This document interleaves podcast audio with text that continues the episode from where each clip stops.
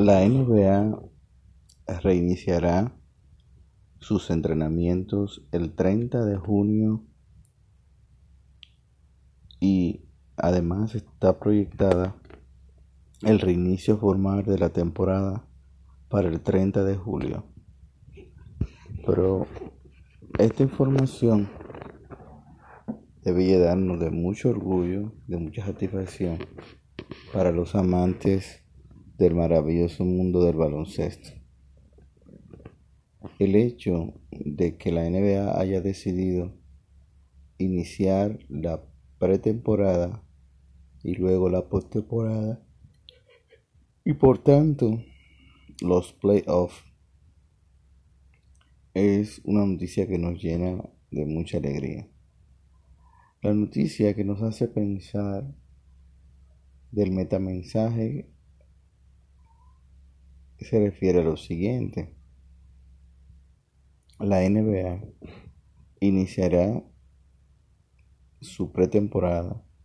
y todo lo que resta de temporada en Florida, en Miami, en las instalaciones de Walt Disney. ¿Y por qué nos debe llamar la atención esta decisión tanto de la NBA a través de su comisionado como también del sindicato de jugadores de baloncesto para el contexto que vivimos actualmente en términos del caso de George Floyd que ha desatado movimiento a nivel nacional y a nivel global en todo aquello que se refiere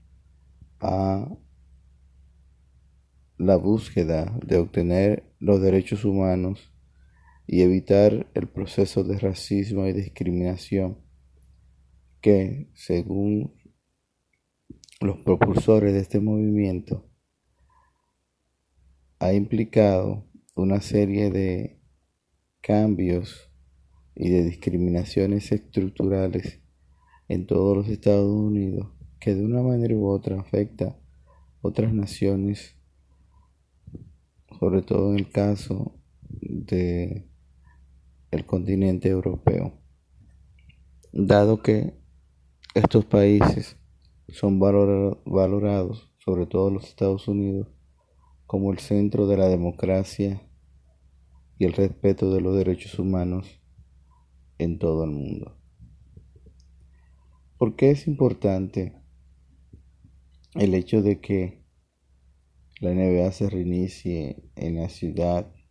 o en el estado de Miami, en Florida? El elemento relevante desde el punto de vista histórico es que en la época colonial, en el siglo XVI y XVII, cuando el proceso de esclavitud y el proceso de la trata de los negros tomó mayor relevancia en el mundo, sobre todo en América, Florida se convirtió en el primer santuario para los esclavos de las colonias inglesas para que éstos recuperaran su libertad. Entonces podríamos decir que este episodio, este acontecimiento de unir toda la liga en el estado de Florida es un metamensaje, es una simbología en cuanto a las luchas por la libertad de los negros y de los afroamericanos. La campaña Live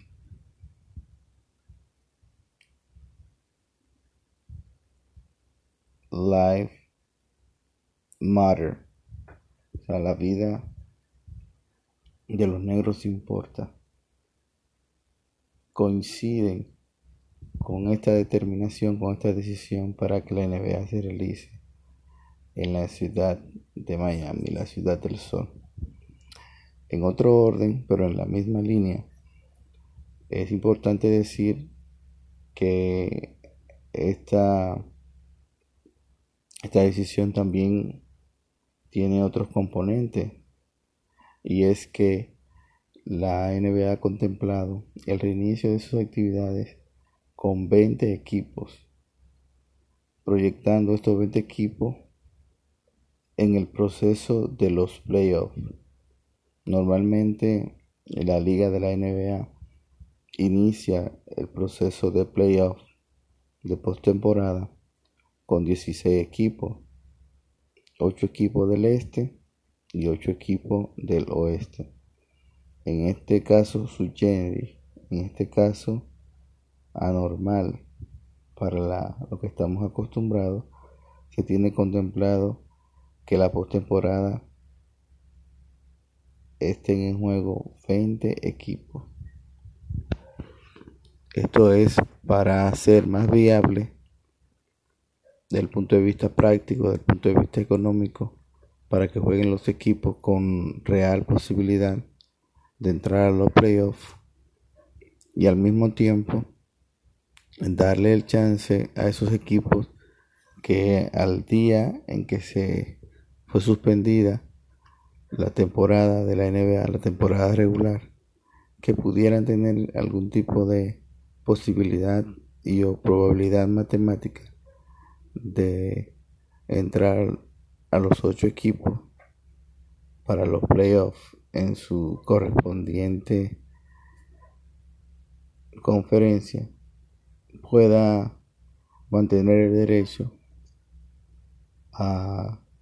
dar la lucha, dar la batalla para conseguir la oportunidad de pertenecer, participar en los playoffs de la NBA.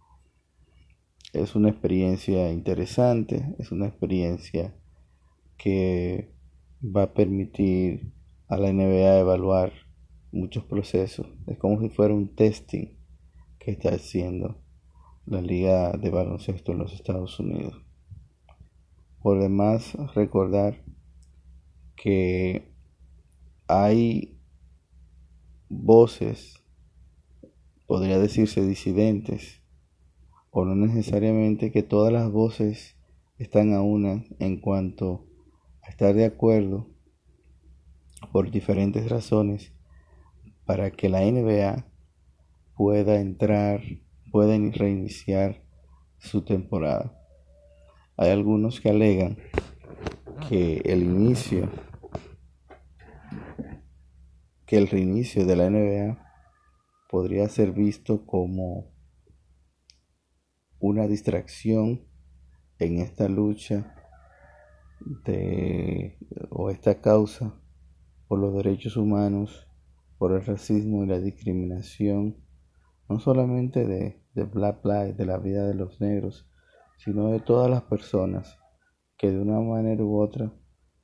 han sentido, han vivido la discriminación y o que de una otra manera, por la manera en que está estructurada la sociedad norteamericana, podrá ser objeto de algún tipo de discriminación en el presente y o en el futuro. Entonces, es importante seguir viviendo este proceso e ir viendo las oportunidades y potencialidades que tiene este movimiento para no dejarlo morir sino para que se enfoque en conseguir los objetivos que persigue. Al mismo tiempo hay jugadores en la liga que están de acuerdo con el proceso de que sí, que la NBA debe reiniciar, otros que no. Pero en este contexto, dice un grupo, el hecho de que inicie, más que ser un un escenario de distracción de la lucha por los derechos humanos y por los asuntos raciales en los Estados Unidos, puede convertirse esto en el medio idóneo para poder influenciar, para poder incidir en la misma lucha. Entonces fíjense cómo un mismo hecho puede ser observado desde dos visiones totalmente diferentes y en este caso totalmente contradictoria. El reinicio de la liga para unos podrá ser motivo de distracción y, de restarle fuerza al proceso de lucha racial en los Estados Unidos. Y otro grupo dice que todo lo contrario, que el hecho de que se esté jugando, de que se esté reiniciando el proceso de la NBA, es como poder estar en la palestra pública y poder ejercer el derecho de poder ejercer la influencia que tiene la liga, que tiene el deporte, que tiene los jugadores de la NBA. Pero que sobre todo esa influencia se manifiesta cuando la liga está en acción, cuando los jugadores están jugando, no sentados en su casa, sin entrenar y sin ningún tipo de medio que lo pueda